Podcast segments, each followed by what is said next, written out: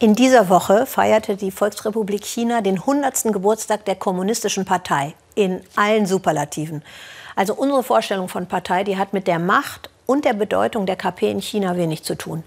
In China gibt es ja nur eine Partei mit 92 Millionen Mitgliedern und das Machtverhältnis, das lautet erst die Partei und dann das Volk.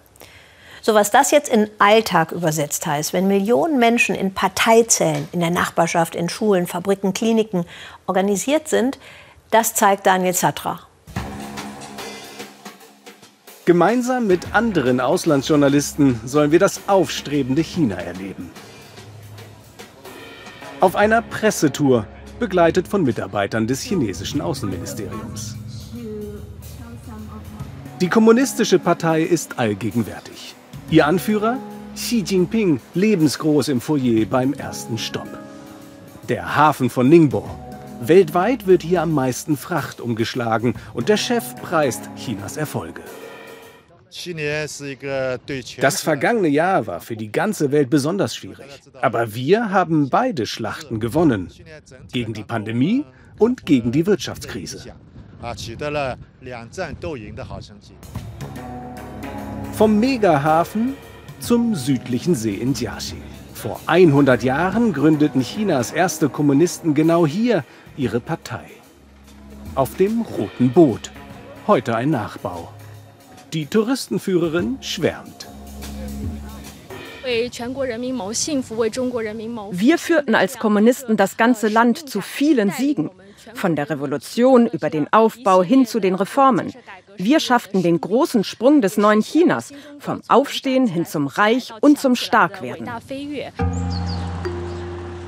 Bereits vor über einem Jahr waren wir in diesem Dorf in der Provinz Zhejiang, wo die Partei alles kontrolliert und bewertet.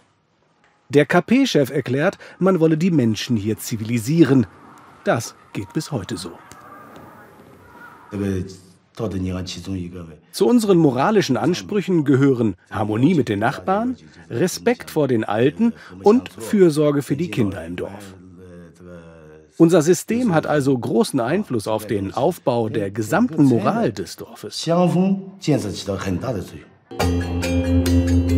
Das Dorf rausgeputzt, die Straßen sauber, die Vorgärten gepflegt.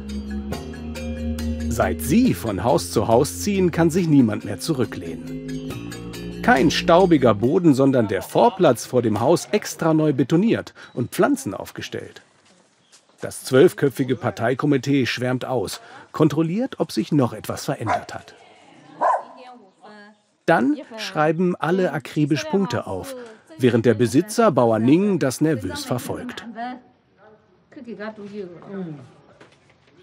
Das schicke neue Mäuerchen, die Sauberkeit, aber auch ob Bauer Ning nett zu den Nachbarn ist und sich an Regeln hält, wie kein offenes Feuer zu machen, all das fließt in die Bewertung ein. An seiner Hauswand halten sie den Status fest, mit roten Sternchen. Oben fünf für Gesetzestreue, darunter vier für Moral, vier für Haus und Garten und fünf für seinen guten Ruf. Ich bin froh und ich spüre den Druck. Die Bewertung erfolgt monatlich. Man kann also Sterne verlieren, wenn man nicht gut genug ist. Aber ich bin froh, weil ich vorher nur zwei Sterne hatte, wo nun vier sind. Das Komitee mit den Zetteln zieht weiter. Hier wohnt die Vorzeigefamilie des Dorfes. Auftritt Komitee.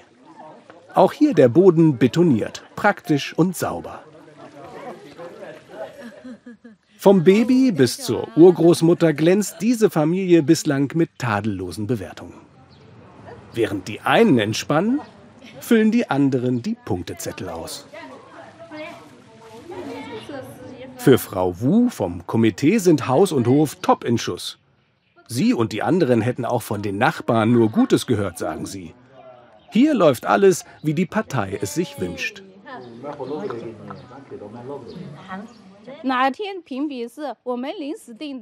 Unsere Kontrollbesuche sind kurzfristig anberaumt, die Tage zufällig gewählt. Da kann man sich nicht drauf vorbereiten. Solange man alles sauber hält, ist alles gut. Aber austricksen kann man uns nicht. Die volle Sternanzahl zahlt sich aus für die Familie. Den gebrauchten LKW konnte Sohn Wu Cheng mit einem Kredit voll finanzieren zu niedrigen Zinsen. Die umgerechnet 40.000 Euro bekam er dank guter Familienbewertung ganz unkompliziert. Ich brauchte nur ein Schreiben unseres Dorfchefs mit unserer moralischen Bewertung, die über 90 Punkten liegt. Auf dieser Grundlage hat die Bank den Kredit bewilligt. Das hat nicht mal eine Woche gedauert. 900 Menschen wohnen im Dorf der herausgeputzten Häuser. Doch offenbar folgen nicht alle den Vorgaben der Partei. Die Straße runter entdecken wir dieses Haus. Nicht unordentlich, aber baufällig. Seine Bewohnerin ist 76 Jahre alt. Sie müsse zuerst an ihr Essen denken und nicht an die Bewertung, sagt sie. Vier Sterne für Gesetzestreue, aber nur zwei bei Haus und Garten. Ich muss arbeiten und mich um das Gemüse kümmern. Ich habe keine Zeit, weil ich zum Arbeiten aufs Feld muss. An anderen Häusern gibt es noch schlechtere Bewertungen, für alle sichtbar. Wer im Dorf nicht folgt, wird stigmatisiert. Zurück auf unserer Pressetour, wo rote Touristen in die revolutionäre Gedenkhalle am Gründungsort des chinesischen Kommunismus drängen. Draußen Parteimitglieder beim Gruppenbild mit Hammer und Sichel.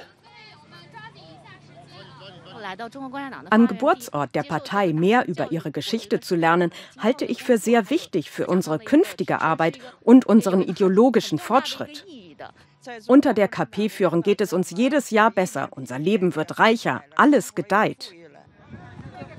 Kritik unerwünscht. Stattdessen einreihen und auf Linie sein.